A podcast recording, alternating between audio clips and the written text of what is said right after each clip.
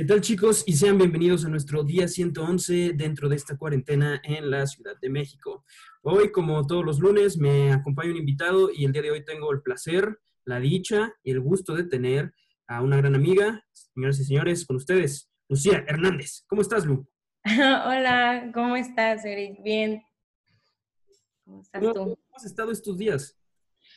Pues bien, la verdad, bastante bien, haciendo, yo creo que lo más con lo menos, es lo que podría decir. Excelente. ¿Y tú cómo vas? Pues bien, aquí estamos, aquí estamos, Lucía. Eh, Bueno. Dentro de lo que cabe. Qué bueno, igual. Eh, déjame decirte que tú creo que eres la primera persona del norte que está en este programa, ¿eh? No sé por qué. Yo no. Sí, la primera norteña en estar aquí. Qué bueno. No, pues qué gusto ser la primera. Ahora, te pregunto, ¿cómo te enteras tú acerca de toda la suspensión de clases y de todo este desmadre? Pues am, fue, em, me acuerdo que fue un jueves que salimos mis amigas y yo a ver unos museos para una clase. Entonces estuvo pues padre la salida, ya regresé y me acuerdo que iba a ser puente, entonces el viernes yo me iba a Guadalajara con unas amigas. O sea, ya tenía el boleto y todo.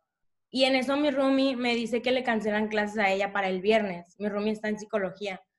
Y yo le dije de que, pues, ¿qué onda? ¿Cuándo me las cancelan a mí o qué? O sea, porque pues yo quería ver si me iba antes o qué iba a hacer, pues, por todo esto del, o sea, de que se estaba poniendo muy feo. Entonces le dije a mi mamá, o sea, pues si se pone feo y si me cancelan las clases, ¿qué hago? Y me dice, no, pues te, te cambio el vuelo de Guadalajara para acá, para Culiacán. Y yo, pues, o sea, sí, como sea. Entonces, ya mi room me dijo, no, pues, checa tu correo. Y ya me dijo, es oficial que te las van a cancelar, solo es cuestión de que te manden el correo. Y ya, llegó el correo. Y pues sí, me vine para acá, para Culiacán, en lugar de Guadalajara. Ok, ahora, entonces, en ese momento, eh, lo que estabas haciendo, estabas en un museo cuando todo sucedió esto. Ah, sí, justo. Ok. Ahora, ¿ese fue el último lugar al que, al que fuiste antes de, pues, terminar ya todo y comenzar todo este desmadre? Yo creo que no, porque cuando llegué para Culiacán fue de que quería ver algunas amigas, entonces, pues sí, las vi, conviví con ellas y todo, pero o sea, yo estaba consciente de que venía de Ciudad de México, todavía estaba un poquito como que mm, no tan, o sea, no tan formado el tema del COVID, pero pues, o sea, obviamente traía como que miedo, entonces eh, mi mamá hizo todo así de que me encerró dos semanas en cuanto llegué y cuando vio que no tenía nada, pues no salí, pero sí vi algunas personas. Ok. Ahora, cuéntame, ¿cómo ha sido tu experiencia con este famosísimo sistema de las clases en línea? Pues la verdad no me puedo quejar. He tenido maestros que sí intentan hacerlas como que divertidas. O sea, no, no entretenidas, no son tan repetitivas, un poquito dinámicas, por ejemplo, que te ponen alguna actividad y, o sea, ellos están presentando la pantalla con la actividad y ya tú la tienes que contestar en el teléfono o hacen algunas dinámicas que no está tan como que monótono, pero sí, pues sí cansa, o sea, estar sentado aquí en el mismo pedacito de tu casa todo el día y luego terminar la clase y seguir aquí en el mismo pedacito haciendo la tarea, pues es como que cansado, pero se terminó bien. Ahora, ¿tú, tú qué consideras que sea lo más, eh, lo más difícil de estas clases en línea? Mm, yo considero, yo creo que mantener, eh, mantenerte 100% enfocado en la clase.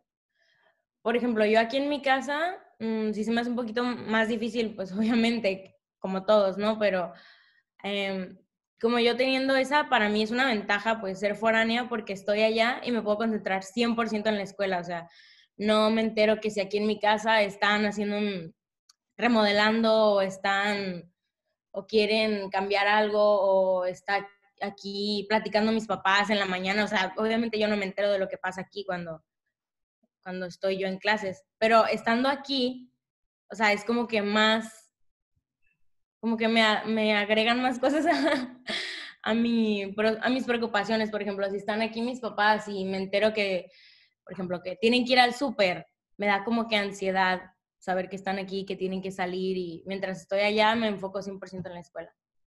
Ok. Ahora, ¿tú qué recomendarías para que esto se hiciera menos tedioso? Pues lo que a mí me ha servido es apoyarte de tus amigos, ¿no? O sea, siempre estar checando, platicando, buscando nuevas como que maneras de ayudarnos entre nosotros para que no esté tan difícil ni tan tedioso, pues. Ok.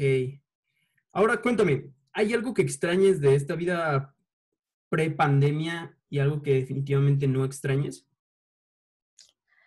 Pues yo creo que extraño muchas cosas, o sea, poder estar allá en México, ver a mis amigos, este, tener clases presenciales, yo creo que es lo que más extraño. Y lo que no, lo que no extraño tanto, yo creo que, pues, no sé, no, no ver a mis papás, o sea, me gusta ver a mis papás, entonces eso es como que un plus, pues, que puedo estar aquí en mi casa, ver a mis papás, a mi hermano, entonces. Ok. Ahora cuéntame, ¿hay algo de la universidad que tú extrañes? O sea, eh, como algo físico o... Lo que tú quieras, este, algún espacio, eh, algo. Ay, pues yo creo que, no sé, toda, o sea, sentarme en la universidad, en, en donde sea, yo creo que toda la universidad está súper guau, entonces la extraño todo el día, todos los días. Ok. Ahora, ¿cómo ha sido tu vida cotidiana a raíz de todo esto? Mm, pues yo creo que agarré una rutina ya, o sea, ya tengo como que pues, levantarme un poco tarde, la verdad, porque son vacaciones. Entonces, no sé, me levanto, veo que como que qué puedo hacer. He decidido tomar algunos cursos en línea, este, pero yo creo que lo que más hago es ver series y películas. O sea, no tengo, leo a veces un poquito y repito, repito, repito. Yo creo que sí me ha hecho un hábito dormirme muy tarde. Eso lo debería cambiar. Sí, también, también a mí, también a mí, la verdad. Ahora, vamos a meternos como a lo, a lo interesante. Eh, vamos a comenzar a nivel, a, tu nivel local. Vamos a hablar a nivel estado Sinaloa. ¿Consideras que las autoridades de tu estado han, han, manejado bien esta, pues, esta crisis? La verdad, sí. Puedes, lo pueden manejar mejor. O sea, claro que sí, siempre se puede mejorar algo, pero honestamente tengo que decir que el gobernador de Sinaloa ha hecho pues un buen trabajo. O sea, a pesar de que los números están muy altos y eso, no hay, hasta un punto ya no hay mucho que puedas hacer tú como gobernante, pues si tus, mm. las personas de, tu localidad no, no quieren, de verdad no quieren hacer caso, si llega a ser como que frustrante, pues ahora qué más puedo hacer, ha hecho todo, o sea, implementado todas las medidas, este, igual tenía retenes de, te tomaban la temperatura, si es que estabas afuera, si tenías temperatura más alta te regresaban, Ah, había mucha vigilancia, entonces si no había de verdad, si no tenías negocio, por así decirlo, te regresaban a tu casa, o sea, sí lo intentaron hacer, pero claro que somos un estado, una provincia, entonces se van, van surgiendo causalidades o en el proceso, pero creo que lo ha hecho bien, la verdad no tan mal. Ok, ahora cuenta, vamos a movernos a algo más grande a nivel país. ¿Tú consideras que se han estado manejando las cosas de manera adecuada? Pues, ¿qué te digo? no,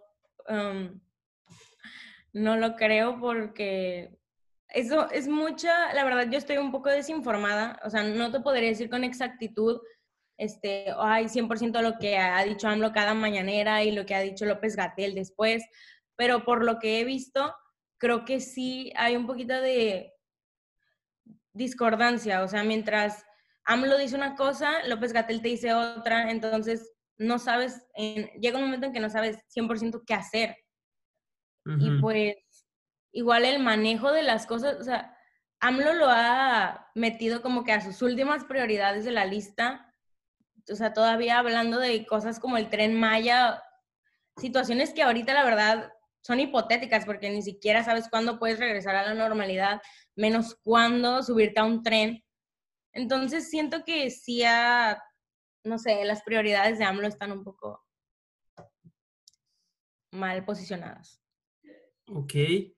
Ahora, ¿Tú cuándo crees que esto, que esto, que esto acabe o cuándo lo visualizas terminando?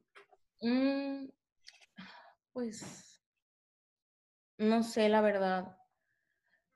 Te diría que no tengo idea. Mientras, o sea, es muy raro. Siento que podría acabar, o sea, si hacemos las cosas bien, podría acabar muy rápido.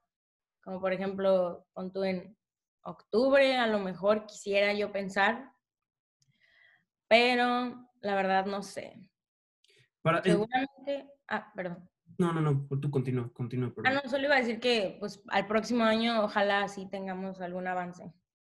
Ok, ahora, justo, ¿tú qué consideras que es hacer las cosas bien? Pues,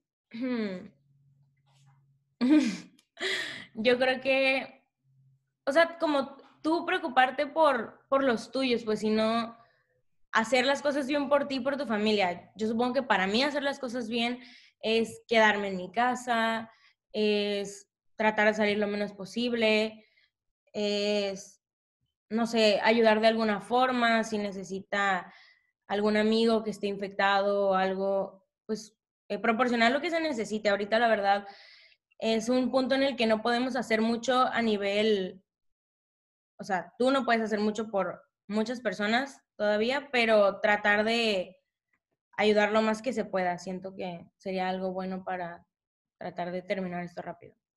Ok. Eh, ahora, ¿tú qué consecuencias eh, visualizas que esto va a traer para los sectores social, económico y político? Mm, pues social, honestamente, va a ser, o sea, depende siento que todos tienen una forma diferente de volver a la normalidad.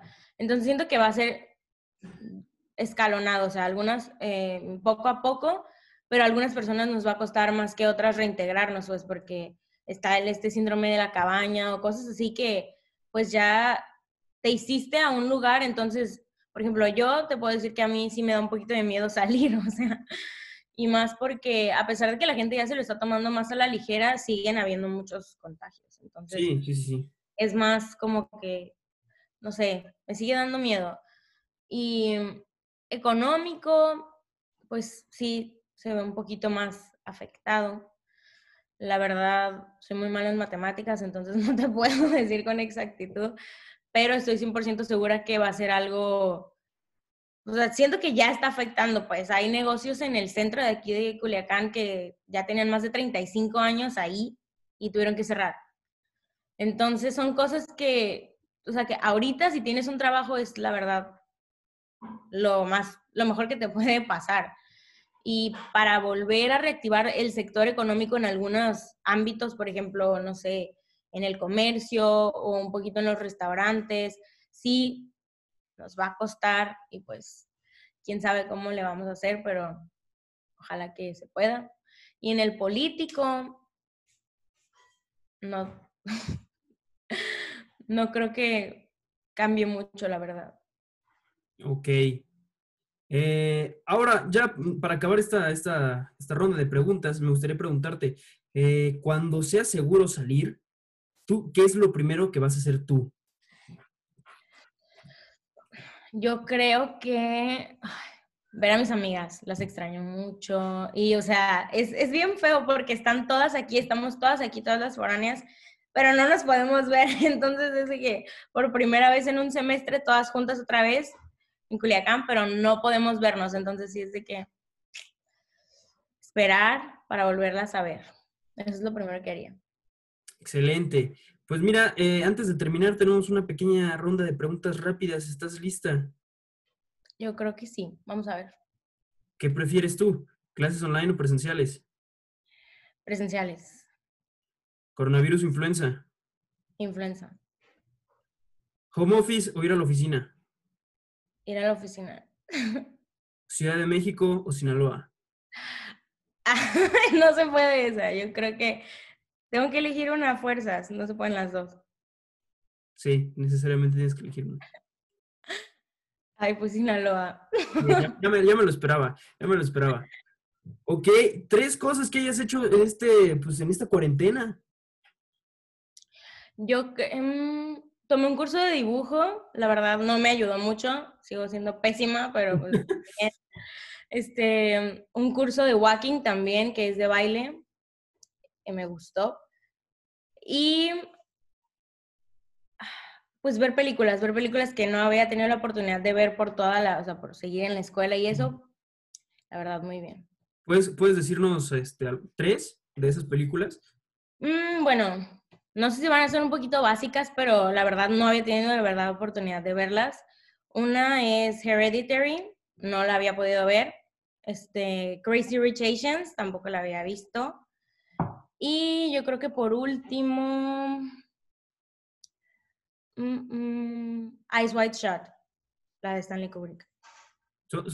esa es muy buena película, la verdad. Las otras dos, yo tampoco no te preocupes, ni yo las he visto. Entonces, tranquila. Pues muchas gracias por haber estado aquí conmigo. Lucía, ¿algo que quieras agregar antes de cerrar? Pues muchas gracias por invitarme. Yo quiero decir que sigan tratando de quedarse en sus casas, porque no ha acabado la pandemia y ya. Excelente. Pues con esto concluimos, chicos, y recuerda que no solo nos puedes ver aquí en Instagram TV, también nos puedes escuchar en Spotify. Eh, ahí sí hay todos los días, eh, pues, podcast. Hay algunos más cortos que otros, pero pues siempre vamos a estar ahí. Eh, muchas gracias por haber estado conmigo, Lucía. Yo con esto me despido y recuerden, chicos, no salgan de casa.